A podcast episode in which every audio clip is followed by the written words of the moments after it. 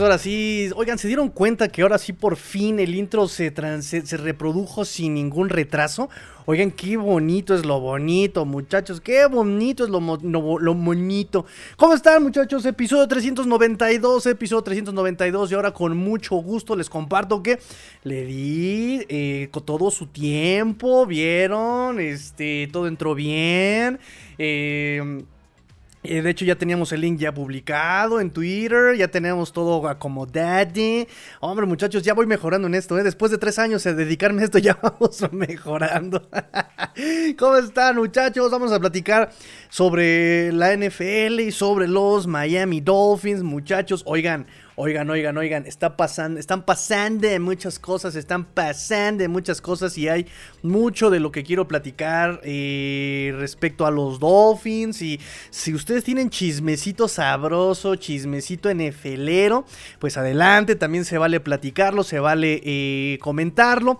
Eh, me da mucho gusto, en verdad, también que estoy arrancando la transmisión. Ya había como muchos comentarios aquí, lo cual me da de verdad mucho, mucho, mucho gusto. Necesitamos cambiar la PC también, muchachos, porque de repente hay lag. Ahí este, el buen César nos, nos advirtió sobre lag y sí, hay, hay, hay, hay, un poquito de retrasos. Pero bueno, este, estoy muy contento, muchachos. Poco a poco vamos a ir mejorando esto. Se los promete, se les promete. Este va a ser un programa elite, como dice el buen Joe Flaco. Va a ser un programa elite. Este, pero poco a poco, muchachos, poco a poco, poco a poco. Ya también estoy saliendo de un gran pendiente que llevo arrastrando toda la bendita temporada. Ya también las playeras van a salir. Ya van a salir las playeras. Por Dios, gracias a los que me tuvieron paciencia. Ya pedí direcciones. Yo creo que ya, yo creo que mañana nos dedicamos a eso ya, ¿no, niñita? Ya mañana salen las playeras, ya por fin, y este, por fin, por fin, después de seis meses de temporada van a salir sus playeras y sus sudaderas, muchachos, muchas, muchas gracias a los que me tuvieron la paciencia y ya tenemos, ya tenemos eh, otra dinámica programada, muchachos, ya tenemos una dinámica programada eh, para ustedes, no quiero spoilear todavía, eh, no quiero spoilearles el final de la película, pero, pero... Jack no sobrevive al Titanic, muchachos, pero va a estar sabroso el final, ¿eh? Este, comentarios, nos dice César Cruz, Master. Gracias, amigo. Nos dice César Cruz, es, es bienvenido. No se te olvide tu like. También es, un punto, es, es, es el primero. De hecho, el comentario de es, es, es tan rápido, es tan expedito e ipso facto cuando arranco la transmisión. Hoy ya me siento el doctor Chávez, el, doctor Sánchez, niñita. Mi estimada autora niñita. el acto el acto ipso facto y expedito de nuestro, de nuestro eh, eh, seguidor es, es eh, es tan rápido que lo utilizo para probar que los comentarios estén funcionando, amigo. Es, así que también el papel de es, en esta transmisión es indispensable, muchachos. Así que le agradezco mucho a nuestro amigo es, César Cruz. Gracias por tus comentarios, amigo es, eh, amigo César. Iván Nakid, Nakid también. Gracias por la paciencia que me has tenido, amigo. Es eh, amigo Nakid. Presente, like and share. Gracias por los shares, gracias por los shares, muchachos. También los shares nos hacen seguir creciendo. Miren nada más, muchachos. Es tan, tan, tan, tan importante la ocasión que hoy vengo hasta de camisa, muchachos. Vengo hasta de camisa, ¿eh? ¿Qué tal? Me queda grande, pero no importa. La, ando luciendo. Eh, nos dice Diego Castillo también, Amor y Paz, Rafa Rangel, saludos Tigrillo y gran familia Dolphin, claro que somos una gran familia Dolphin y se empiezan a conectar muchachos, les exhorto a que sigan comentando muchachos, eh, les exhorto a que participen porque este programa lo armamos entre todos. Omar Vega también, mi amigo Omar, te mando un abrazo, presente Tigrillo, gracias amigo Omar. Nos dice Diego Castillo. Ah, mira, César nos dice: Feliz 33 de enero, Master. No, ya por fin acabó enero.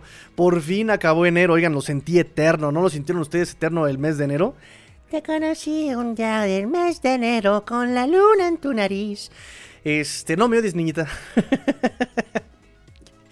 Diego Castillo dice: ¿Qué tan cierto y qué tan bueno es la llegada de Big? ¿Es la mejor opción? Ya lo hemos platicado. De hecho, le dedicamos un programa también a platicar sobre, sobre Big Fangio y el papel en los Dolphins. Pero podemos retomar un poco ese tema de Big Fangio en esta hermosa noche de enero, perdón, de febrero, les digo que ya también yo ando viviendo en, enero. En esta bonita eh, noche de enero, amigo Diego Castillo, claro que sí. Eh, de cometa, hoy sí, de cometa, que no es enero, que estoy en febrero, otra vez, a ver, este, que es febrero, Dios, 2 de, 2 de febrero, el mejor mes del mundo mundial. Eh, Eh, ah, ¿Qué te digo? ¿Qué te digo, niñita? Porque recuerden que... Aquí viene lo bueno, joven. ay, ay, ay. Bueno, ahora sí. Em, hoy, es un programa de chismes también, ¿eh? Hay chismecito NFL y chismecito dolfiniano. Bueno. Big fan yo. Eh, vamos a retomar, vamos a retomar, vamos a retomar. Eh, los Dolphins entrevistaron a Richard. y siempre se me olvida el nombre de, este Richard. Em, bueno, el coach de defensive backs de los Santos de Nueva Orleans. Ya habían entrevistado a Richard. Se confirmó que habían entrevistado también a nuestro coach de linebackers, Anthony Campanile. Se confirmó que habían entrevistado, por supuesto, también a Sean Desai, que es eh, head coach eh, asociado con los Seahawks. Y también es un eh, asistente defensivo con los Seahawks. También por ahí, em, creo que nada más eran todas las opciones, ¿no? Fangio, Desai, Anthony Campanile. Y em, siempre se me olvida el nombre de Richard, pero bueno, él es el coach de los de los defensive backs de eh, los Santos de Nueva Orleans. Tengo todo en orden y ahora que lo quiero buscar no lo encuentro. En fin. ya habíamos comentado que, por ejemplo, de estas opciones, de estas opciones, me parece que efectivamente eh, Fangio era la que mejor, era la opción que más me gustaba, por lo menos a mí. A mí es la opción que más me gusta por la experiencia que puede dar a este coach novato que entra a su segundo año de como head coach en los Miami Dolphins y como head coach, segundo año como head coach en general en su carrera. Eh, que batalló muchísimo, batalló muchísimo para poder ser, em, operar justamente, para poder operar lo que es un partido, o sea, no tenía ni idea de cómo se pedían los tiempos fuera, no tenía ni idea de cómo poder desafiar, en qué momento desafiar. Mm, le costó mucho trabajo lo que es el ajuste, le costó mucho trabajo, incluso en general la disciplina. Este equipo eh, mm, le faltaba orden, le faltaba eh, mm, ser más ordenado, más pulcro, es la palabra que busco, ¿no? En fin, em, una opción, por ejemplo, en Sean Dissey no me gustaría porque también eh, se comenta que él es un McDaniel, que es un McDaniel pero defensivo, ¿no? Eh, se comenta que él fue, es, muy inteligente también, se comenta que él es muy... Em, estudió, que habíamos dicho, filosofía, había estudiado administración, había estudiado biología, había estudiado eh, ciencias políticas. Ah, pero realmente mm, toda su familia son coaches, su papá fue coach, su tío fue coach, su hermano fue coach. O sea, también sabe, conoce coachar, pero falta esta parte de la experiencia. Eh, del staff, de los que más eh, experiencia tienen, pues estaba Danny Crossman, que es el coach de equipos especiales, el coordinador de equipos especiales, Josh Boyer, que ya no es parte de la organización, en fin necesitábamos experiencia que contrarrestara, que, fuera contrapeso por parte de McDaniel o la experiencia de McDaniel. Por eso Fangio o Love Smith incluso podría ser sonar como una opción Love Smith. Pero bueno, no nos adelantemos ahorita. Eh, ahora en cuanto al esquema. El esquema sí va a venir con, algunos cambios, ¿sí? Josh Boyer nos tenía acostumbrados, además de sus andeses, además de sus tonterías, pues en general nos tenía acostumbrados a mucho blitz, cover cero, cobertura personal, mm, nos tenía acostumbrados a este tipo de defensivas. Big Fangio, la defensiva de Big Fangio cambia en el esquema más hacer eh, cobertura de zona. Si dispara, pero dispara eh, aproximadamente, habíamos hecho el, dato de, 20 a 24% de sus snaps defensivos. O sea, no utiliza un disparo eh, constante. Él más bien trata de obligar eh, por sus coberturas en zona, que ya habíamos comentado que él, utiliza mucho lo que es el cover 2, utiliza el cover 4, utiliza el cover 6, ¿no? habíamos explicado que el cover 6 es cover 4 del, eh, de un lado y cover 2 del otro lado. Si el cover 4 está eh, cargado del lado donde están más receptores en la ofensiva, es un cover 8. Si está el cover 2 del lado donde hay más receptores, se convierte en un cover 6. O sea, la defensiva es un mundo, muchachos, es un mundo. Y tengo que estudiar mucho sobre eso. Muchachos, no tienen la idea de las cosas que tengo que leer este off-season. A ver si me da la vida para hacerlo. Eh, entonces Big Fan utiliza este tipo de coberturas para poder disfrazar las coberturas, evitar eh, el pase, eh, em, tratar de que las ofensivas rivales se remitan a correr y en ese sentido que su frente, su, su, su, su 4-4, su, su, frente de cuatro hombres, pues eh, trate de detener el acarreo, ¿no? En ese sentido, en ese sentido, si lo traslapamos, si lo trasladamos eh, a nuestro roster, nuestro roster le faltaría un linebacker todoterreno, ¿no? Eh, alguien que pueda cubrir el pase, que pueda eh, sellar juego contra el acarreo, porque este eh, Big Fangio, porque Big Fangio utiliza mucho la defensiva 61, que es una línea de 6 y un linebacker central. ¿No? Un linebacker atrás. Evidentemente esto te va a ayudar, meter seis hombres en la línea, te ayuda a ser versátil, ocultar los disparos, eh, tomar las coberturas de pase contra el running back, tight end, fullback eh, y tratar de sellar los huecos contra el acarreo, ¿sí? Entonces es muy bonito lo que utiliza Big Fangio, es una cobertura muy engañosa, es una defensiva muy engañosa que a nuestros eh, a nuestro roster claro que le beneficia, incluso a Xavier Howard ya con su edad le puede beneficiar una cobertura ya no tan em, que ya no le exija tanto eh, físicamente, ¿no? Ya vas a tener más ayuda de la cobertura de zona, obviamente es un poquito más difícil de, de, de, de aprender. Eh, pero va a ser más fácil, vas, a ser más ayudado y, le va a ayudar a lo que le encanta a Xavier Howard, ¿no? O sea, que alguien más me apoye, porque siempre yo dejo, a, mitad de la trayectoria yo ya lo dejo al, wide receiver que haga lo que quiera, ¿no? Entonces, eh, evidentemente esto le va a beneficiar a Xavier Howard. Esperemos eh, que también, eh, bueno, el esquema le va a ayudar mucho a Jalen Phillips, a Bradley Chop. Sabemos quién es Bradley Chop y sabemos quién fue Bradley Chop de la mano de eh, Big Fangio. Entonces, eh, el roster sí puede ayudar.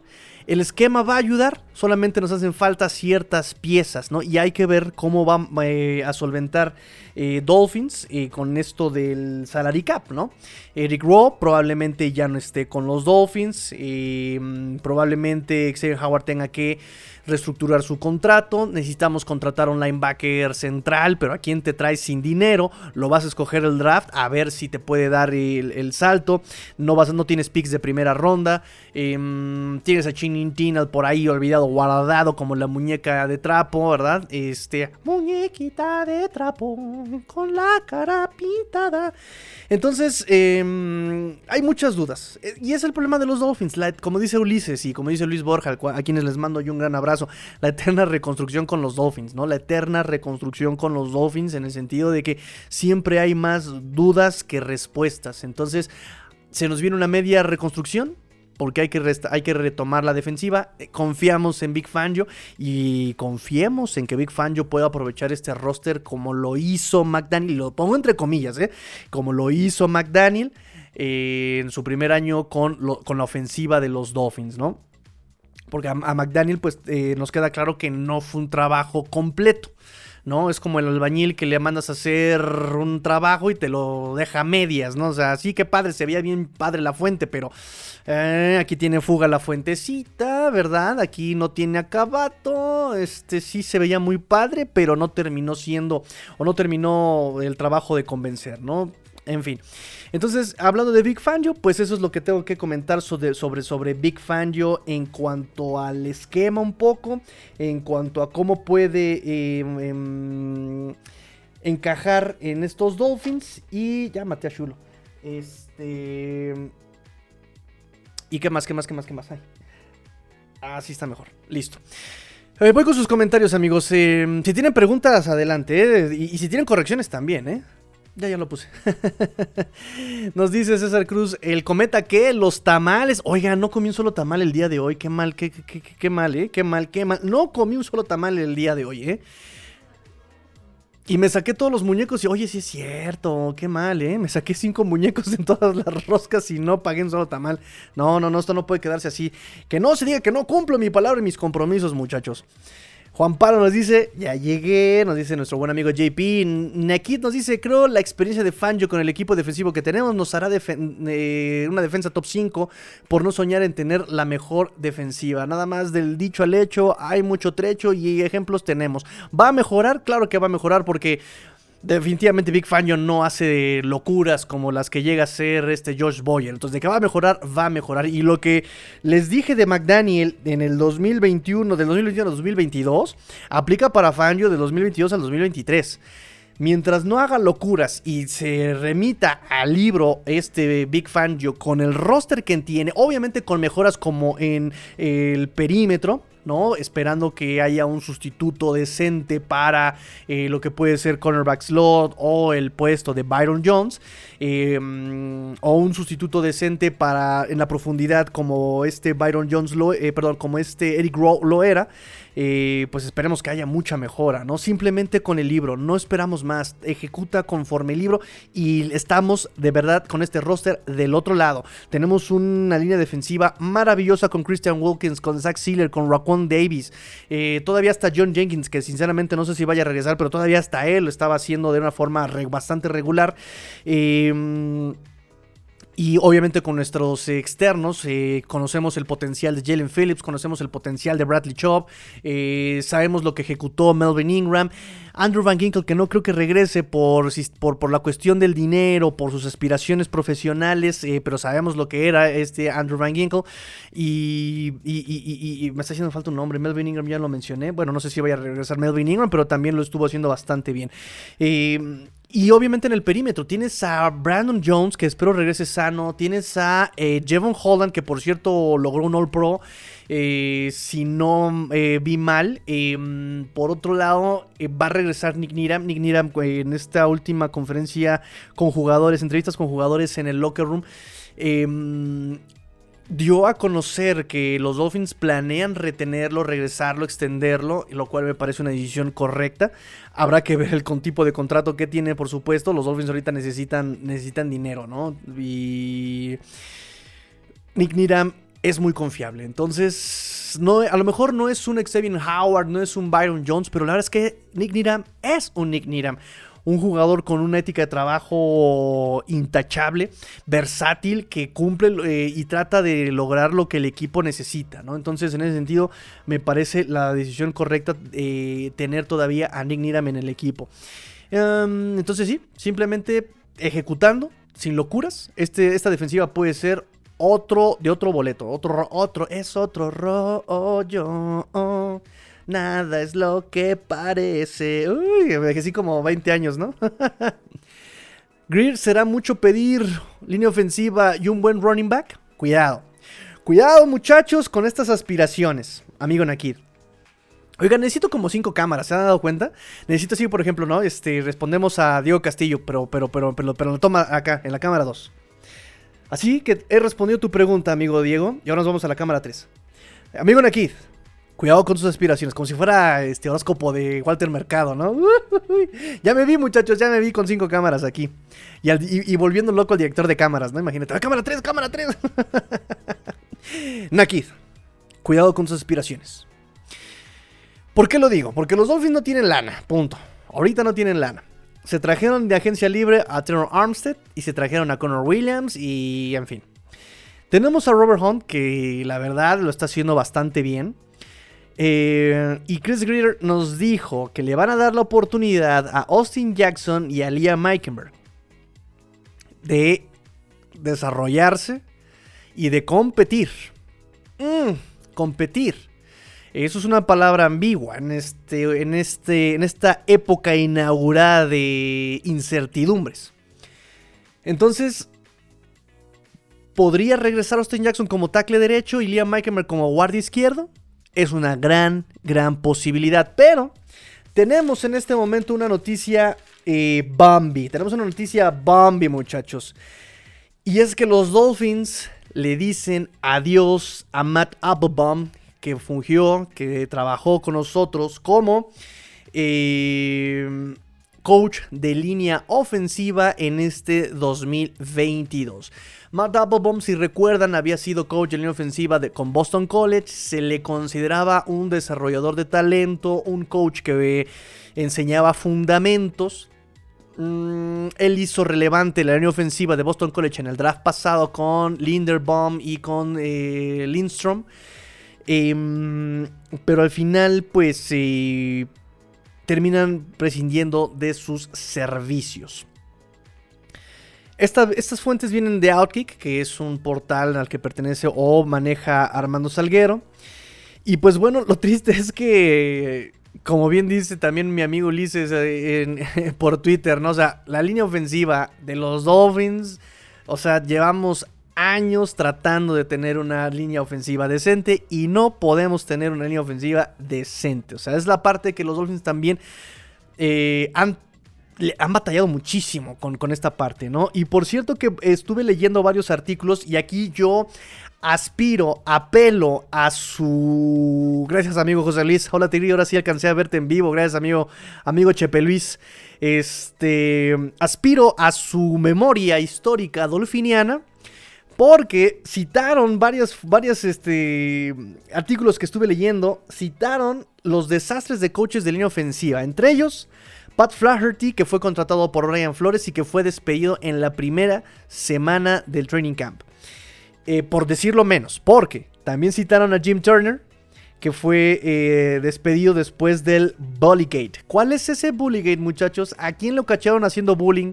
Cuéntenme, ¿quién es este Jim Turner? Cuéntenme qué pasó ahí en esa historia dolfiniana del, del pasado. Aspiro a su memoria, eh, aspiro a su memoria dolfiniana histórica. Porque también muchos citaron a Chris Forster, a quien se le cachó con cocaína, consumiendo cocaína en la oficina. O sea, qué diablos, qué fichitas han contratado los Dolphins como coaches de línea ofensiva, amigos, por Dios, que alguien que me explique. Que alguien que me explique cuál fue el caso de Chris Forster que lo cacharon con cocaína en su oficina. O sea, eso es en serio, muchachos. Yo aspiro a su memoria histórica. ¿Es en serio lo que estuve yo leyendo? Por Dios, amigos. Qué cosas. Pero bueno. Regresando al punto de Matt Applebaum. Ah, pues este McDaniel ya está buscando su reemplazo. Eh, por ahí hay fuentes que dicen que está. Eh, que por ahí ya entrevistó a Dan Rochard eh, coach de línea ofensiva de los Santos de Nueva Orleans del 2017 al 2020 y que fue coordinador del juego terrestre y coach de Titans del 2021 y el año pasado. Em, varios jugadores durante, me parece que por diciembre, estuvieron diciendo que Frank Smith fue eh, como un co-coach de línea ofensiva junto con este Lumil Jean-Pierre y el mismísimo Matt Applebaum. Recordemos que eh, el mismo Frank Smith fue coach de línea ofensiva con los Chargers. De hecho, cambió completamente esta línea ofensiva de ser de las más desastrosas de la liga a ser de las mejores con Rashawn Slater en el 2021.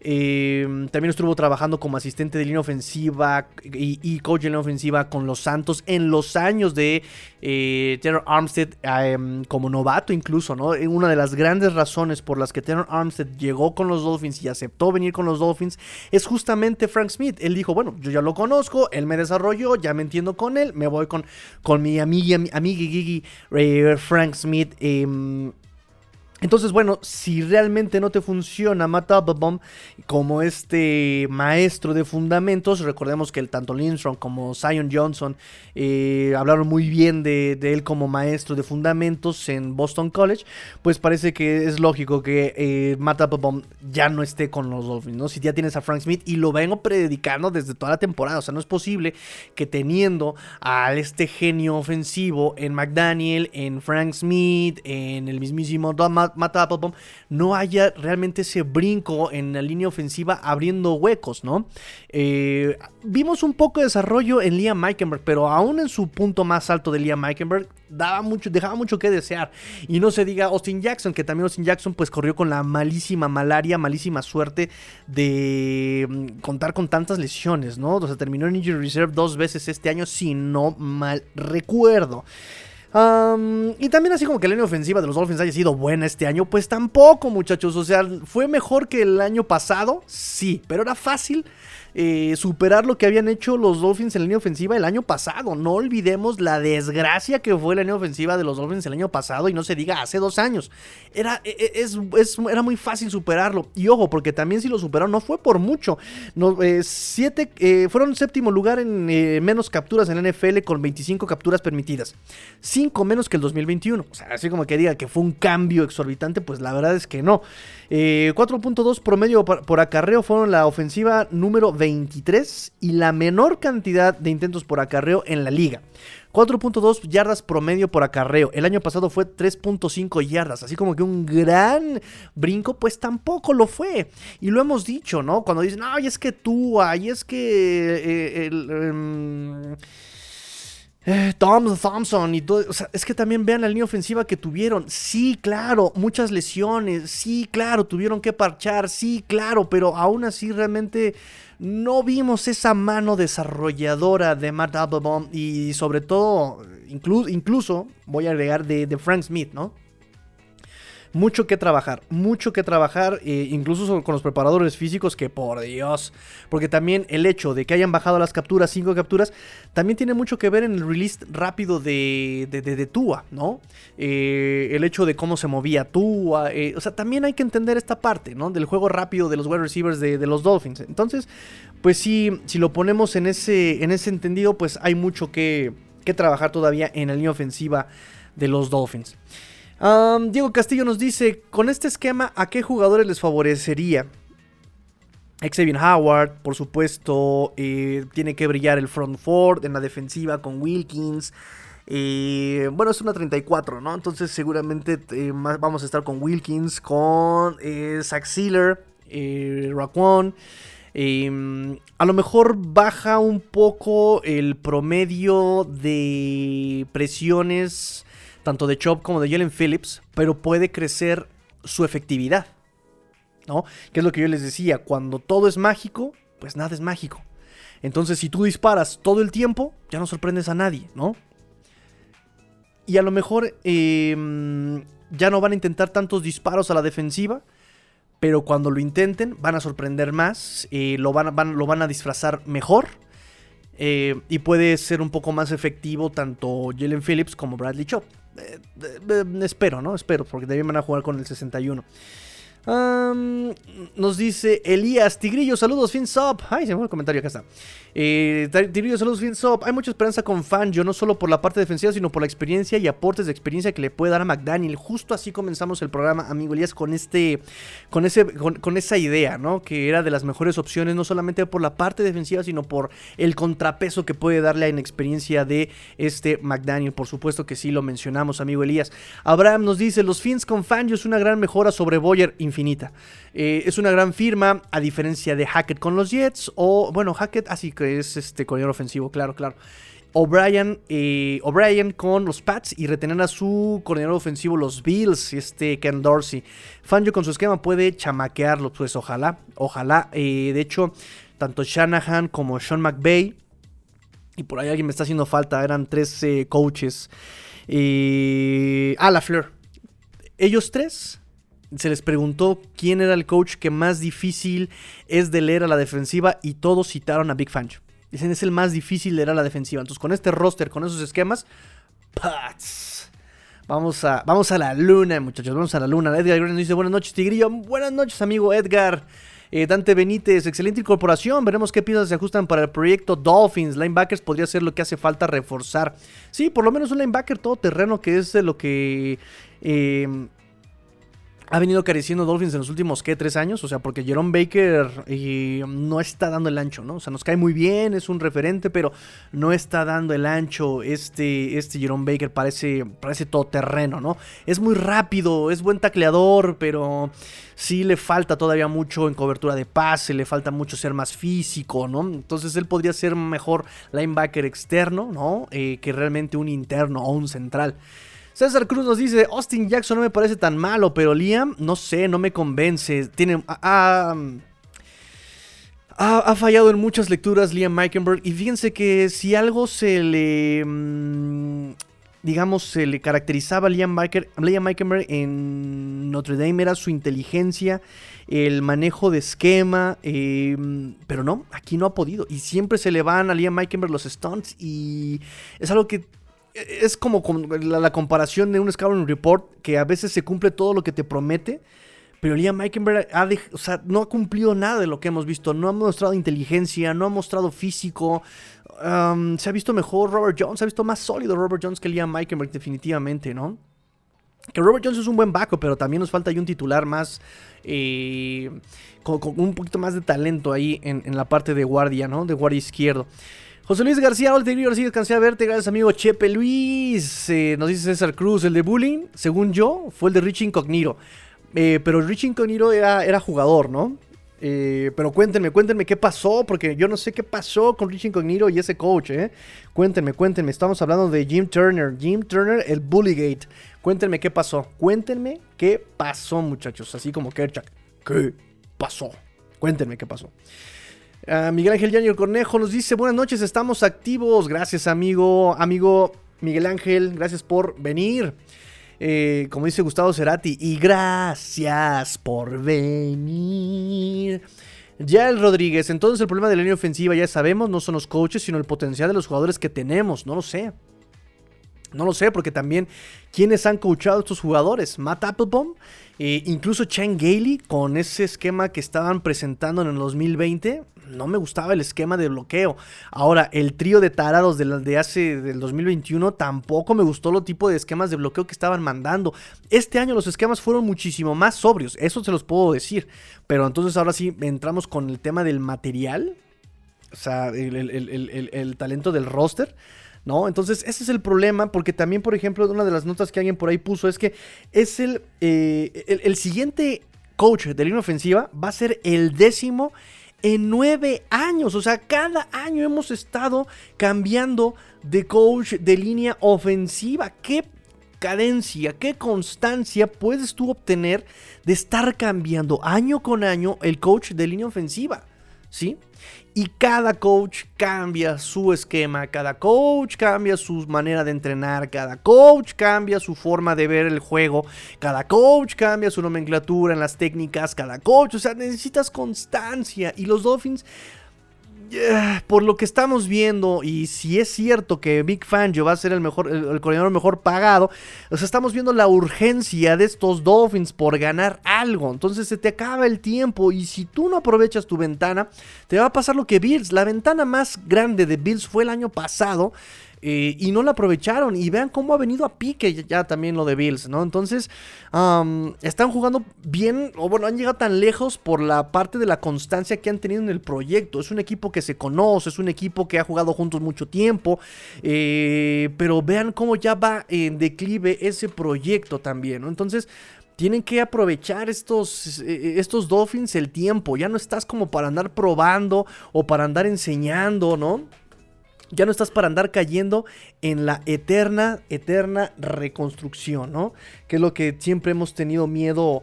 Eh, yo creo que todos tenemos miedo de la eterna reconstrucción, ¿no? Nos dice César Cruz, en 2013, cuando un novato de segundo año, que no recuerdo su nombre, abandonó el campamento y, y denunció acoso racial, estuvo fuerte el asunto y decían que el coach de línea ofensiva era de los que más bullying hacía. ¡Oh! ¡Qué cosa! Chisme sabroso, chisme caliente, cándale. Entonces, ese fue Jim Turner, el del Bullygate. Ok, ok, ok, ok, ya vamos viendo. Entonces, ahora falta nada más el de Chris Foster, ¿no? ¿Qué pasó con Chris Foster y la cocaína en la oficina? ¡Qué cosa! José Luis Gallego nos dice, buenas noches Tigrillo, saludándote desde la platera ciudad de Tasco Guerrero. Gran familia Dolphins, claro que somos una gran familia. Vamos creciendo muchachos, vamos creciendo gracias a sus, eh, a que están compartiendo, a que están dando like, a que están comentando. No se vayan sin darle like, por favor muchachos, no se vayan sin darle like, no se vayan sin comentar por lo menos buenas noches mi familia. Es más, todos en este momento a comentar, buenas noches mi familia, todos a comentar muchachos, hashtag. Buenas noches, fin familia. Ah, mira, nuestro amigo César Cruz nos está pasando el, el, chismecito en un, en, un, en un, link de ESPN. Ahorita lo, ahorita lo compartimos, muchachos. ¿Cómo de que no? para desempolvar los recuerdos. Miren, todavía es el casco con el delfín enojado, con el casquito, ¿no? Mm, ya no es el, no, es el delfín aerodinámico. Eh, nos dice Rafa Tigrillo, ¿ya es oficial la contratación de Fangio o hay que tomarlo con las reservas del retiro de la diva Brady? Ok, vamos a esa noticia muchachos. Hablamos sobre las ventajas y desventajas. Realmente no le veo tantas desventajas de lo de Big Fangio. Eh, pero vamos al tema de Big Fangio, muchachos. Hace cuatro días Tom Pelicero nos había informado, nos había informado que Big Fangio había dicho que ya eh, había un trato con los Dolphins. No se anunció oficialmente. Schefter confirma la noticia después, ¿no? Como efectivamente mis fuentes me dicen que eh, los, eh, Fangio escogió ya a los Dolphins para ser el siguiente coordinador defensivo del equipo. y empezaron a venir las confirmaciones por parte de los insiders de Miami, ¿no? Los beat writers como Barry Jackson, Dante Oyofusi, Chris Perkins, todos ellos empezaron también a como a confirmar la nota. ¿Qué pasa al día después? ¿Qué pasa al día después? Eh, recuerdo que fue un domingo. Lo recuerdo como si hubiera sido hace tres días, o hace cuatro días. Literal fue hace cuatro días.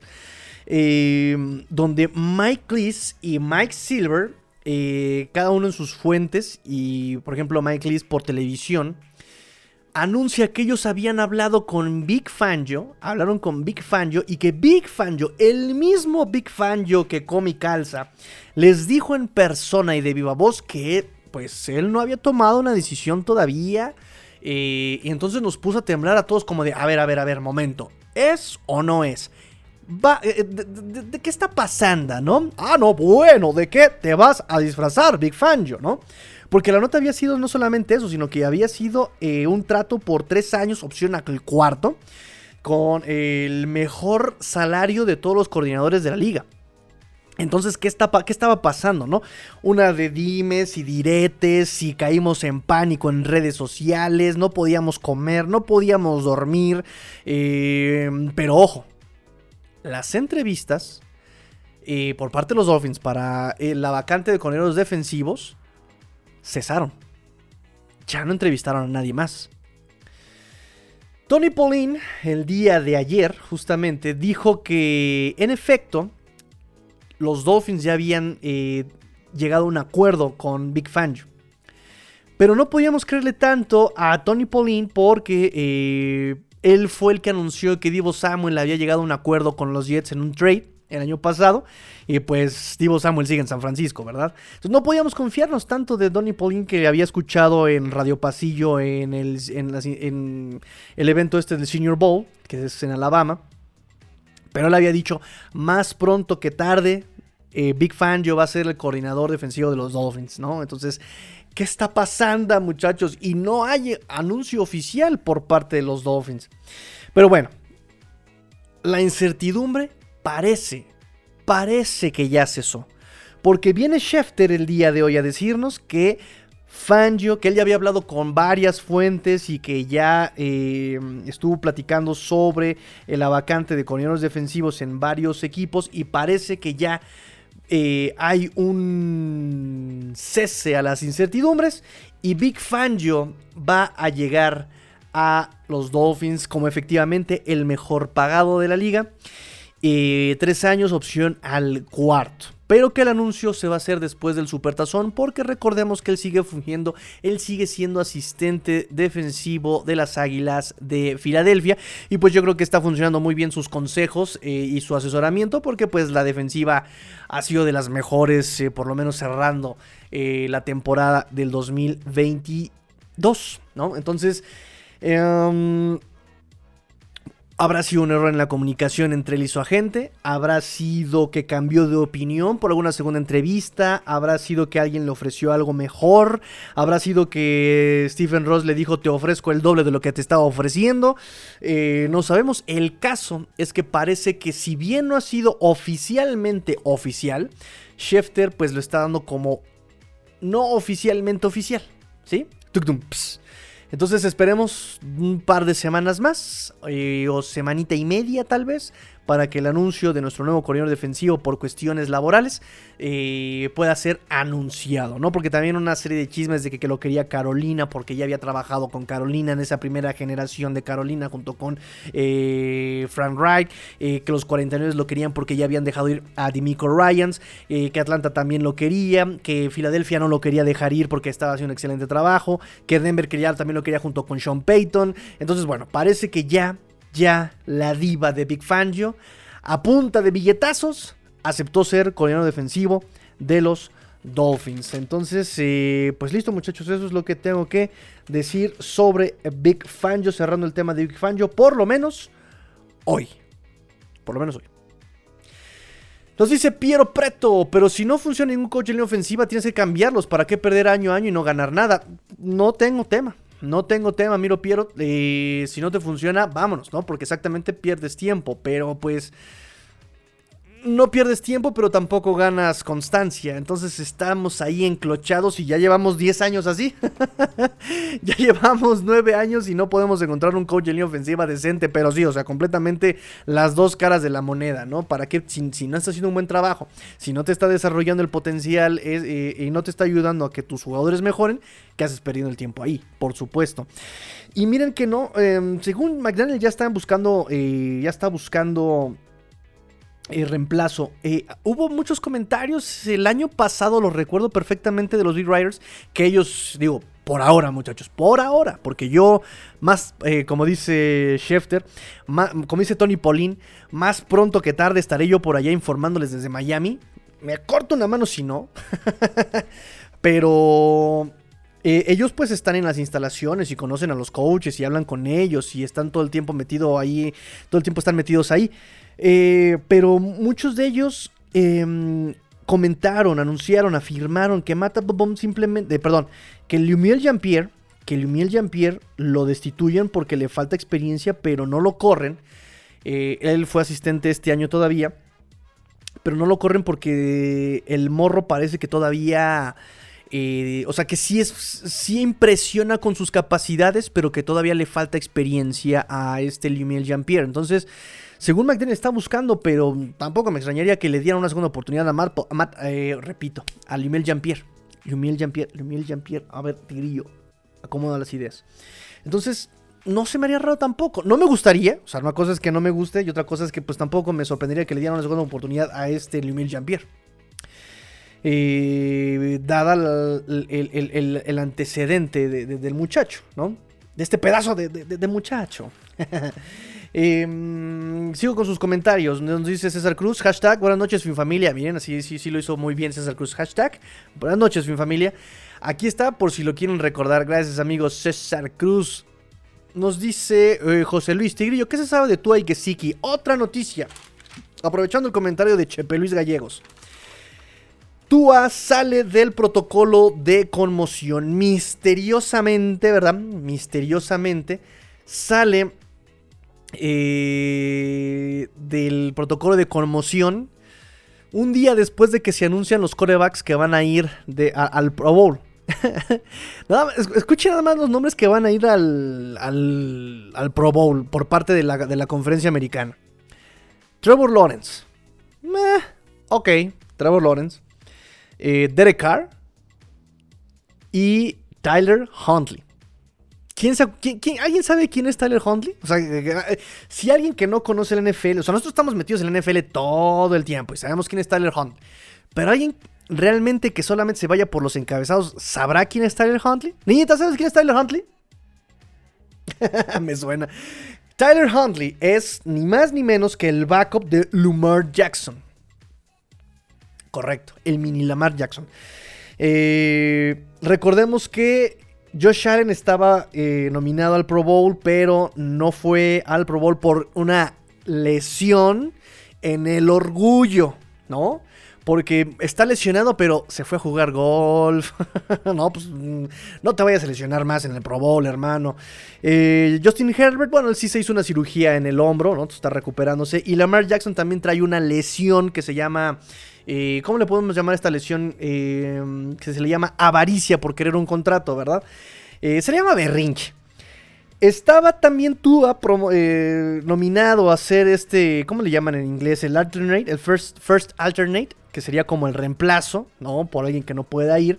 Pero bueno, estaba en protocolo de conmoción porque anuncian a los corebacks y misteriosamente sale del protocolo de conmoción Tua después de que fue ingresado el 26 de diciembre, un día después de la Navidad, después de ese partido contra los Green Bay Packers. Eh, que bueno, ya sabemos que lo hizo perderse los partidos eh, que siguieron, más el partido de Wildcard contra los Bills en el Highmark Stadium. Ay, pues, ¿qué se sabe de Tua? Pues que mm, tienen hasta el primero de mayo para anunciar los Dolphins y van a ejercer su opción a quinto año, que sería el del 2024. Si los Dolphins utilizan su opción a quinto año, eh, le estarían pagando 22 millones el, ese año. Em, y bueno, también vamos a ver, él ya, es elegible para recibir un contrato multianual. No es conveniente, ya lo hemos platicado todavía, porque a los Dolphins les falta dinero y si se lo ejercen le tendrían que pagar un promedio según Track, según Over the Cap, de 39 millones el año, en los cuales no lo tienen. Entonces, de pagar de 39 a pagarle 22, pues, ¿no? O sea, hay una gran diferencia de dinero.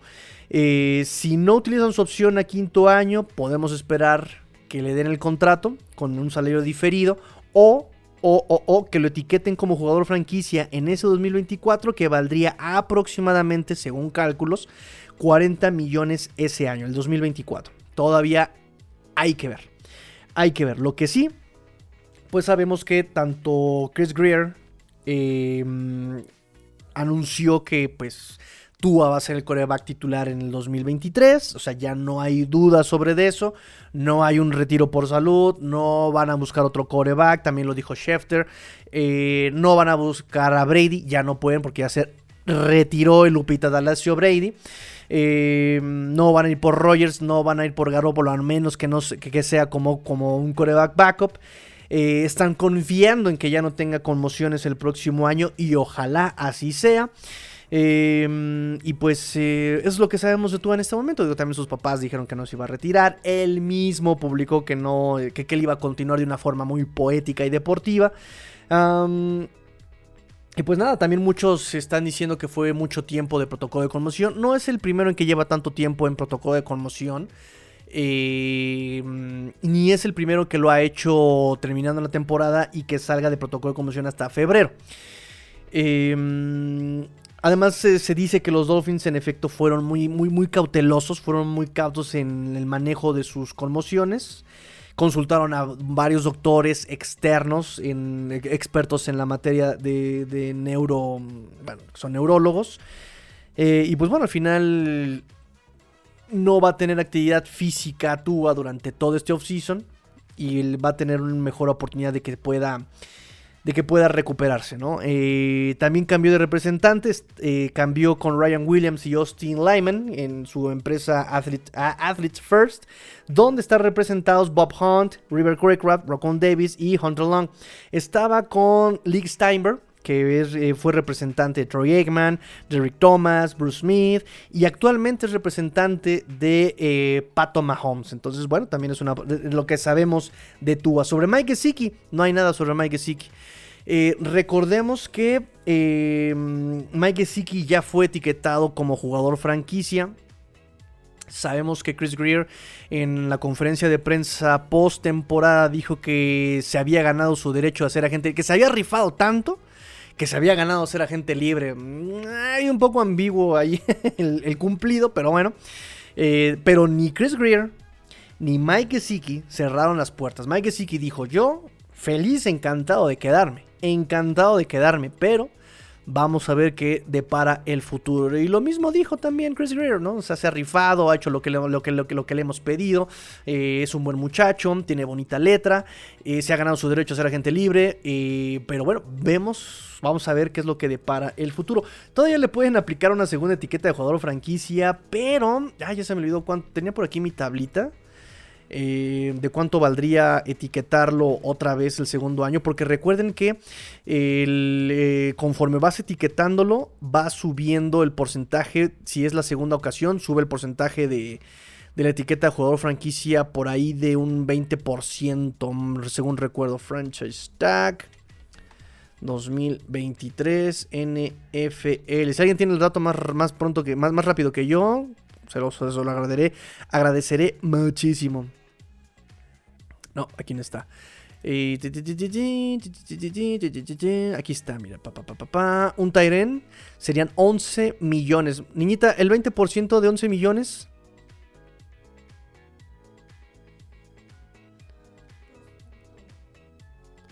O sea, serían como 13, 14 millones, ¿no? Entonces, tampoco tiene ese dinero Dolphins para un Tyren que no va a utilizar, ¿están de acuerdo? Entonces, entonces, entonces... Pues es muy poco probable que regrese Mike Gesicki con una segunda etiqueta de jugador franquicia y mucho menos con un contrato multianual, que es lo que él venía buscando y pues no se lo dieron el año pasado. 13-200, fíjate. 13-200, no, no, no, no, no, no se lo van a dar. Eh, ¿Qué más, qué más, qué más? Ya hablamos sobre Tua, ya hablamos sobre Fan, ya hablamos sobre Double Bomb. Ok. Eh, nos dice Jael Rodríguez, ejercicio rápido, lee la posición y elige si reforzar en agencia libre o draft. Línea ofensiva. necesitamos experiencia, necesitamos congruencia, necesitamos, yo creo que agencia libre. Linebacker, agencia libre, cornerback, draft. Sí. ¿Cuántos cuánto saqué? ¿10? Digo, también los scouts del, de, de, de, del perímetro lo han hecho muy bien con Igniram y lo han hecho muy bien con este... Kader Cojo. Entonces podría confiar más en lo que puedan encontrar en el draft eh, que linebackers, ¿no? Está Channing Tinel que o no explotaron o no aprovecharon o de plano no dio el ancho Channing Tinel que abandonaron su proyecto muy pronto en la temporada, ¿no? Y realmente no le dieron tantas oportunidades. Eh, y línea ofensiva, la han invertido muchísimo en el draft con, con, con la línea ofensiva y no han dado tampoco. Entonces, el momento de probar la agencia libre, ¿no? Richard Alonso Pérez nos dice Tigrillo, ¿contra cuál división de la AFC nos toca jugar los Dolphins en 2023 y cuál es su pronóstico de ganados perdidos? Muy pronto, ¿no crees? Muy pronto, estamos a siglos, siglos de, de la próxima temporada y todo puede cambiar en un mes, incluso en el training camp, eh, en la pretemporada, todo, todo puede pasar. Nos toca contra la oeste, porque nos toca Kansas. Nos toca la sur, porque nos toca Tennessee. Este. Nos toca. Eh, ¿Quién más nos toca de la, de, la, de la, de la, de la, de la, americana? Y pues creo que ya, ¿no? Nos toca, fíjense, nos toca en casa Búfalo. Obviamente los divisionales. Búfalo, Patriotas, Jets. Nos toca en casa contra Denver, que es americana oeste. Nos toca Raiders, americana oeste. Nos toca contra los Vaqueros, que es la nacional oeste. Nos toca contra los Gigantes, nacional oeste. Tennessee, que es la americana la sur. Nos toca contra las Panteras de Carolina en casa. La nacional sur, niñita. ¡Uy! En el Hard Rock Stadium. Y como visitantes nos toca Kansas City en el Arrowhead, nos toca contra Chargers, otra vez en el SoFi Stadium, nos toca contra las Águilas de Filadelfia, los Washington Commanders y los Baltimore Ravens. Nos toca el próximo año visitando a los Ravens, muchachos. Así, así está. Todavía no hay calendario, por supuesto. Será después del draft, muy probablemente. Eh, ¿Y qué más? ¿Qué más? ¿Qué más tenemos? ¿Qué más tenemos? ¿Qué más tenemos eh, con respecto al calendario? Ah, eh, probable, eh, no sé, recuerden que hay juegos internacionales y de estos rivales a los que les toca internacional es a los Bills, a los Pats. Nos toca contra ellos como visita y, probablemente como visita pueda ser un partido internacional, pero... La posibilidad es muy poca porque divisionales casi no, no se dan en internacionales. Ha habido dos, desde el 2019, me parece, divisionales, entonces la probabilidad es muy poca. Eh, toca contra Tennessee, que ellos tienen un juego eh, internacional, pero el de Tennessee nos toca en el Hard Rock Stadium, entonces también se anula la posibilidad. Y nos toca como visita Kansas City, Kansas City es internacional, y si los Dolphins juegan un internacional, sería justamente contra Kansas. Pero es una posibilidad, es la, es la más grande posibilidad de jugar un internacional pero nada todavía confirmado. Eh, ¿Qué más? ¿Qué más? ¿Qué más tenemos? Tenemos, tenemos. Eh, ah, sí, por los que se preguntaron en algún punto por qué se fue, por qué nos desairó el buen eh, Patrick Certain Sr., el papá, y por qué se fue de ser asistente defensivo y se fue a Florida State. Él tuvo un programa donde lo entrevistaron y dice que, o sea, se va a Florida State porque es recordar, bueno, más bien es retomar eh, Días de Gloria, que es un buen programa, que quiere dejar su marca. Pero dice que tiene mucho que ver justamente la localidad, ¿no? O sea, es Florida State, es Tallahassee, me queda 5 horas de casa, perfecto. Si me hubiera llamado Minnesota, si me hubiera llamado Washington, no hubiera aceptado. Yo seguiría todavía con los Dolphins, pero aquí me dan la oportunidad de estar en un, buen programa, un programa eh, icónico, regresando a sus días de glorias, a cinco horas de casa. Entonces, por eso eh, eh, él aceptó el trabajo en Florida State con Mike Nerville y por eso deja a los Dolphins. Nada más mera nota informativa. se dio esta, esta noticia en la semana. Eh, ¿Qué más? ¿Qué más tenemos? ah, Fox Sports nominó eh, algunos partidos para hacer el juego del año. El juego del año 2022. Nominó Minnesota contra Buffalo de la semana 10. De la misma semana Dallas contra Green Bay. De la semana 11 el Kansas contra Chargers. Y de la semana 2 el Miami contra, eh, o más bien visitando a los Baltimore Ravens. La votación la ganó Minnesota eh, eh, visitando a Buffalo con un 69, casi 67% de las votaciones. Miami quedó en segundo lugar con un casi 19% de las votaciones. Voy con sus comentarios. Hay una nota que, les va a gustar. No sé si les guste, pero, pero se está Está interesante platicarlo. Learn Jergy nos dice, buenas noches Tigrillo, buenas noches amigo Learn Jergy, muy buenas noches. José Luis Gallego nos dice, muy triste ya Tigrillo. No, ¿por qué mi amigo Chepe Luis Gallegos? ¿Por qué? Muy triste ya Tigrillo. Se terminó la temporada después del 12 de febrero, muy largo, ayuno siempre, Dolphins.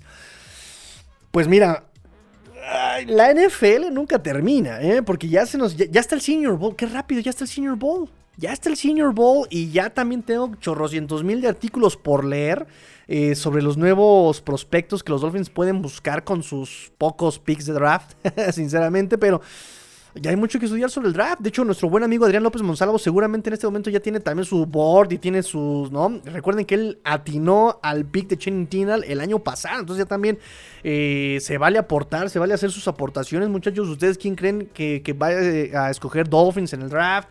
Eh, se vienen fechas importantes, También tenemos aquí nuestra lista de fechas importantes. Si se dan cuenta, aquí tengo mi calendario con las fechas importantes.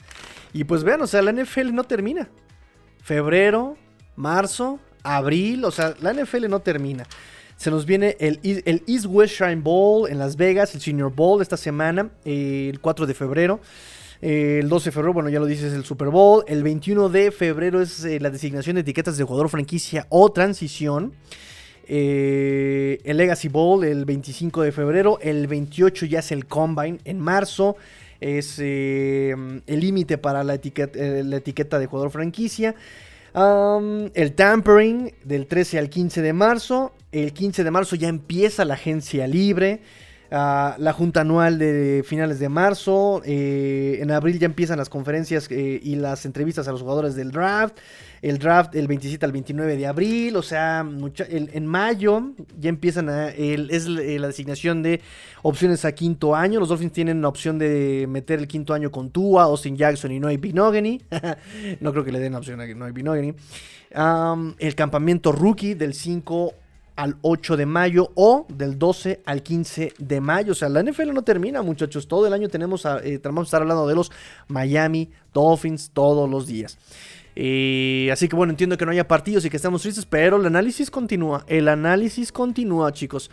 Alejandro Jaciel nos dice: Hola Tigrillo, ¿qué tan factible es ver un running back en la tercera ronda del draft? Muy factible. Es muy factible porque ahorita en este momento no tienes running backs. No hay, literal, no hay running backs bajo contrato. No hay running backs bajo contrato. Sovon Ahmed es un restricted free agent. Este Miles Gaskin va a ser un restricted free agent. Es también lo mismo para este Jeff Wilson. Lo mismo para Raheem Mostert. Muy probablemente veamos un contrato con ellos el 15 de marzo, por ejemplo, ¿no? tal vez por un año ambos. O tal vez uno. Y en el draft tengas un running back. Hay buenos running backs, si no mal recuerdo, por ahí hay Macintosh. Em, pero bueno, sí es posible. Para lo que hemos estado rescatando y para lo que puede hacer McDaniel con estos running backs. O sea, recuerden que muchos de los running backs de McDaniel han sido, incluso han sido on draft free agents. Punto. ¿No? Entonces, ¿Podemos ver un running back en tercera ronda? Sí, podemos ver. Que le saquen provecho, podemos verlos. Así es, sí es factible que haya un running back en tercera ronda. Eh, y va a ser barato para ti, por supuesto. Y necesitas ahorrar money, money, money, money, money, money, money, money, money. Necesitas ahorrar money. Eh, Len Jergy, ya es oficial, ahora sí lo de Fangio. ¿Y qué opinas sobre el despido de Matt Applebaum? amigo mío, nos pasamos media hora y una hora hablando sobre eso todo el programa. Resumen, amigo Len Jergy, es oficialmente no oficial. Punto. Por temas laborales no va a, no va a haber un anuncio hasta después del Supertazón. Entonces podemos decir que ya es oficialmente no oficial, por muy extraño que parezca. Matt Applebaum, eh, ¿qué opino? Que es Here we go again. Ahí vamos otra vez. Un coach nuevo, un año nuevo, mismos problemas de línea ofensiva con los Dolphins. Eso es lo que opino sobre Matt Applebaum. No mejoró demasiado la, línea ofensiva, no se vio esa mano desarrolladora, no mejoró demasiado el, no, no, dio ese gran salto de calidad, eh, ya sea por lesiones o por talento, pero no se vio ahí a Matt, Matt Applebaum cuando según jugadores pues también Frank Smith fue el co-coach de línea ofensiva, ¿no? Entonces Matt Bomb le dieron cuello. Richard Alonso Pérez Tirillo, ¿por qué percibo que el Pro Bowl ha perdido interés con los años? Claro que ha perdido Pro Bowl con los años cuando los jugadores ya ni siquiera eh, lo, toman en serio, ¿no? Eh, recuerdo, y ustedes que son de memoria histórica me ayudarán a recordar, pero recordemos que el Pro Bowl se hacía en Hawái, era un premio para los jugadores, era este, una semana de ensueño para ellos, un premio por jugarlo. Por eso se hacía después del Supertazón, para que los jugadores del Supertazón también pudieran eh, disfrutar de estas vacaciones y este premio como Pro Bowlers. Pero se pasa una semana antes del Pro Bowl y ya desde ahí los jugadores no lo toman en serio. ¿Qué quieres jugar el Pro Bowl o quieres jugar el Super Bowl? Pues claro que me voy por el Super Bowl, ya no le ponen atención al Pro Bowl. Eh, ha sido una contienda más bien mediática de popularidad, ¿no? O sea, tú a eh, por pura popularidad estuvo en los primeros lugares, pero pues por desempeño tanto coaches como jugadores no votaron por él. Em, y pues ha sido poco a poco un, espectáculo menos vistoso, por supuesto, ¿no? Cuando te incluso los jugadores recordemos el penoso, penoso espectáculo de hace dos años y recordemos el todavía más y triste y penoso espectáculo que fue el Pro Bowl el año pasado, donde ya, pues todo el mundo decía, pues ya mejor jueguen Tocho Bandera. Ah, milagro, van a jugar Tocho Bandera este año. Pues claro que ha perdido relevancia con los años e interés el Pro Bowl, amigo Ricardo. Por eso lo han hecho un poquito más justamente de cotorreo este año. Hace unas horas estuvieron jugando quemados fíjense en las redes sociales de Terror Armstead, le venía platicando yo a la niñita, justamente que se está, perdón, se está grabando, ¿no? Oh, sí, estamos aquí jugando quemados y atrás está Terry Hill así, ya saben, con su chiclote. ¿no? Eh, y echándole porras a su equipo de la americana, ¿no? Y de repente se da cuenta que lo está grabando este Armstead dice, ah, sí, le voy a aplicar la McDaniel aquí. ¡Vamos, equipo! o sea, entonces ya lo están haciendo con este tipo de espectáculos de habilidades, un poquito más, más cotorro, ¿no? Este. Ya Rodríguez nos dice: Dallas, Philly, Washington y Nueva York son de la este igual. La, eh, la NFC peste hace unos años, ¿se acuerdan? Y si nos toca contra Dallas en casa, Philly de visita, Washington de visita y Nueva York en casa. Esos, Washington, esos Giants nos han tocado como tres años casi seguidos, ¿no? 2010 2020 creo que también jugamos contra ellos, 2021 seguro jugamos con ellos. Eh, y otra vez... Edgar Cruz, ¿qué opinas de lo mostrado hoy en el Pro Bowl? La verdad, la verdad, la verdad, no lo he visto, muchachos. La verdad, la verdad, no lo he visto. La verdad es que me la pasé todo el día trabajando. Estábamos transmitiendo con un dolor de cabeza infame. este, pero bueno, seguramente veré el resumen el fin de semana. Eh, pero, pero, pero, pero comenten ustedes cómo lo han visto. Pues digo, no se trata de aquí, se trata de que comulguemos todos en FL. Eh, JC Iraola dice: Saludos, Master. Mientras la NFL no termine con usted, todo está bien. Ánimo. ¿Qué vamos a andar? ¿Qué vamos a andar? Em, a medias, pero aquí andamos, muchachos. Aquí andamos, aquí andamos. Pero gracias por, gracias por, por el comentario, amigo JC. Nos dice Ana Polar. ¡Ah, Anita Polar! ¡Qué buena onda! Oye, nunca te habías animado a, a- a pla- a platicar acá, Anita. Muy, oye, pues qué buena onda que ya te animes. Eh, saludos, amigos. Suerte con Big Fan. Y escóndele los pañuelos rojos, por favor. entre el que los manda mal y entre los que exagera mandándolo, no bueno, no bueno. ¿Tú qué recuerdos tienes de Big Fan? Correcto, ¿qué recuerdos tienes de Big Fan, amiga Ana Polar? Eh, ¿Se nota a quién le va, Ana Polar? ¿Se nota a quién le va? No, no, no, no a los Dolphins. Y si conoce a Big Fan será porque, efectivamente. Eh, eh, por favor, recurran a sus redes sociales para saber sobre los Broncos de Denver. ¿Cómo la sufriste también, amiga Ana? Eh, Tigrillo, ¿qué opinas del rumor de Poyer? Aunque creo que es flojo ese rumor. Es flojo, es flojo. Y no sé, para lo que ya tenemos con Brandon Jones y Javon Holland, ¿para qué lo quieres caro y de backup? ¿No? O sea, no, no, no le veo. a- y cuando no tienes dinero, no le veo, no le veo ahí fundamento a ese rumor. Nos dice Alejandro, sí había leído un artículo sobre el running back McIntosh, no sé si así se escriba, sí lo, creo que lo escribiste bien, hablando sobre sus cualidades. ¿Qué otros prospectos ves relevantes? Te soy sincero, amigo, no he visto prospectos todavía. O sea, estaba yo dándome un ligero descanso de la temporada, pero ya es momento de entrarle al, al draft, muchachos. Ya es momento de entrarle al draft y ya estamos descargando, pues evidentemente los scouting reports, estamos descargando las guías, estamos descargando ya todo el tema del draft, muchachos. Así que eh, se aceptan sugerencias, por supuesto, se aceptan sugerencias, vamos a platicar todos del draft. Y pues creo que ya terminamos con la última nota de este, de este su programa y es una nota de chismecito sabroso. Chisme medicina, chisme sabroso. Vamos a hablar sobre chismes. ¿Quieren chismes, muchachos? Sí. ¿Quieren que les cuente un chisme? Sí. Ok. Pues resulta que en este podcast de Barstool Sports Podcast que se llama Microdosing, estaba de, visita, dice, Alejandro, vamos al chisme, ¡uh! porque se, ¿cómo, cómo va el- el- Muchas cosas. ¡uh! Pues resulta que estuvo como invitado, estuvo como invitado el running back Arian Foster, tal vez ustedes lo recuerden, tal vez ustedes lo recuerden por ser running back como Troy McClure, tal vez me recuerden por películas como... Estuvo jugando como running back del 2009 al 2016 en Houston y estuvo jugando también un, un tiempecito de esos años aquí en los Dolphins. Y soltó la bomba, muchachos. Soltó la bomba. Los jugadores, dice, la NFL es como la lucha libre, ¿no? Como el wrestling allá en Estados Unidos. Se practican los guiones. Dice, los jugadores reciben guiones en los training camps. Y los training camps se tratan de practicar los guiones. Oh. Muchachos. ¿Es en serio? ¿Es en serio, muchachos? Y aquí aplicamos el... Ok. bueno, no, no, eso explicaría. Eso explicaría por qué los Dolphins se la pasaron jugando al revés todo el 2021. Y eso explicaría. Oye, eso yo no me la sabía, niñita. La declaración de Trevor Lawrence cuando dicen, oye, qué buen comeback y todo eso. Ah, es que fue un buen guion. ¡Oh! ¿Qué? O sea, ¿no me estás diciendo que la NFL todo es truqueado?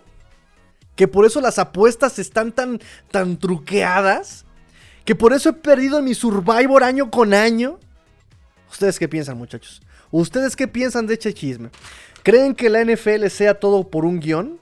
No, esto fue una cuestión memiática. O sea, los memes estuvieron, pero a la orden del día por estas declaraciones de Aaron Foster. Eh, todos leyendo su guion en el training camp, ¿no? Tom Brady viendo a Matt Ryan en el guion cuando hizo el comeback, ¿no? De ese regreso del 28-3, ¿no? Como de... ¿no? O el guion de Dummer Hamlin en la semana. ¿Qué semana fue, niñita? ¿La semana 10, la semana 15? ¿La semana 16? No, así, ¿what? Cuando lea el guion que, que- tiene que morir dos veces en el campo, ¿no? ¿what? ¿Qué opinan ustedes, muchachos? Los dejo, lo dejo a su criterio. Y terminamos, creo que tenemos que hacer un- una sección más seguida del chismecito, ¿no? Chisme sabroso. Bueno. Pues terminamos muchachos, muchas gracias a todos los que se conectaron, realmente se conectaron muchísimos, eh, mm, estoy muy agradecido, muy contento de que se hayan conectado tantos el día de hoy. Recuerden seguir las redes sociales, recuerden dejar like por favor, vamos a seguir echando chisme, vamos a seguir echando análisis sobre los Miami Dolphins y ya tenemos que hacer obviamente la... Obviamente tenemos que hacer la revisión de la la revisión de la temporada, ¿no? Y tenemos que darle calificación a los, a los running backs, calificación a la línea ofensiva, calificación a los wide receivers. Ya saben que el coacheo yo no, no, no, no, lo, no lo voy a calificar tan bien, eh, pero espero que ustedes me ayuden a tener una visión más objetiva sobre Mike McDaniel. Chepe Luis Gallego nos dice, yo digo que podría ser, por eso eh, son esos cambios en las segundas mitades. ¿Cómo ves, Tigrillo? Nada descabellado, ¿eh? Nada descabellado. Si la lucha libre como deporte puede serlo. Es más, ¿quién no ha pensado eso? ¿Han visto la serie de... ¿Cómo se llama esta serie de, de la Fórmula 1 en Netflix, niñita? Drive to Survive. Si los gringos pueden masticar en inglés, ¿por qué no puedo masticarlo yo? Drive to Survive. ¿Han visto esa serie Drive to Survive? Es de Netflix sobre la Fórmula 1. O sea, de repente como que... eh, Esas competencias están como muy sospechosas, ¿no? Como, ah, caray, misteriosamente por un rayoncito, ay, tiene que entrar el auto insignia, compactar la carrera y... ¿no? Si lo es el box, ¿no? Que está todo truqueado el box también y se sabe que el box está maleado. Si sabe que el fútbol está maleado, o sea, el mundial, muchachos, qué cosa tan más de corrupción se ha visto tan descarada, tan descarada. Este, no se ha visto no está tan descabellado. Yo, as- yo- yo recuerdo que la primera vez que hablé cara a cara con Rudy Jacinto, estábamos justamente en las salitas aquí en la Ciudad de México en Insurgentes. Eh, estaba un partido, me parece que era Patriotas contra Filadelfia, creo. Fue hace como tres años, ¿te acuerdas, niñita? Le hice la misma pregunta y él me respondió muy escéptico diciéndome, bueno, si tú decides creer que es una conspiración internacional para, bueno, pues es tu... Pero lo, dijo muy, muy, muy escéptico, como de, "Meh, allá tú. Pero pues tampoco estamos tan lejos, dados los resultados y como dice nuestro amigo Chepe Luis, esas segundas mitades tan extrañas y de esos comebacks tan... tan imposibles, pues, pues, pues, pues nos da mucho que pensar. Jerry, teoría de la conspiración sin más. También se vale decir que estaba ya el morro tratando de buscar atención y likes y, y- y- ser. Que, que su nombre apareciera en, en el motor de búsqueda, ¿no? También se vale. Edgar Gret nos dice: Listo, like, estás on the clock. Ay, están, están enfermos, muchachos. Están enfermos de poder con ese Dynasty. Bueno, Ahora sí nos retiramos muchachos, me da mucho gusto platicar con ustedes sobre las teorías de, la conspiración y eh, sobre nuestros Miami Dolphins. Nos vemos, eh, si hay noticias relevantes mañana, mañana viernes, eh, pues nos vemos el Sabadaba para un fin de semana, ¿no? Nos juntamos todos fin de semana, ¿les parece tipo... Tengo planeado hacer un live a las 7 de la mañana en México, que serían las 14 horas... Sí, 14 horas, no, 7, 8, 9, 10, 12, 1, 2, 3, 4, 3. Sí, las 3 de, 3 de la tarde en España para que podamos convivir también con, los, con nuestros amigos de España eh, en vivo. Eh, entonces, si me levanto temprano el sábado, nos vemos en Buenos Días México, buen provecho España, el Sabadaba. ¿Les parece bien? Y mientras haya noticias, aquí nos estaremos viendo chicos, claro que sí. Gracias por darle like, gracias por compartir. Eh, nos vemos próximamente. Pórtense mal. Como dicen, ningún jugador está de acuerdo en ser humillado en algún partido. Los jugadores no juegan a perder. Los jugadores no juegan a ser humillados, por supuesto, ¿no? Un buen punto, amigo Rangergy. Pórtense mal. Cuídense bien, sean el cambio que quieren ver en el mundo. Esto fue Let's Go Dolphins, episodio 392. Qué orgullo, muchachos. Muchas gracias por todo. Fins up. Tigrillo fuera.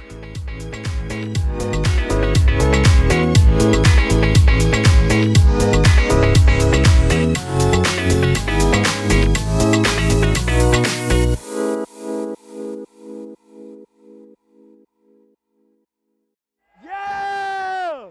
Let's go! Let's go!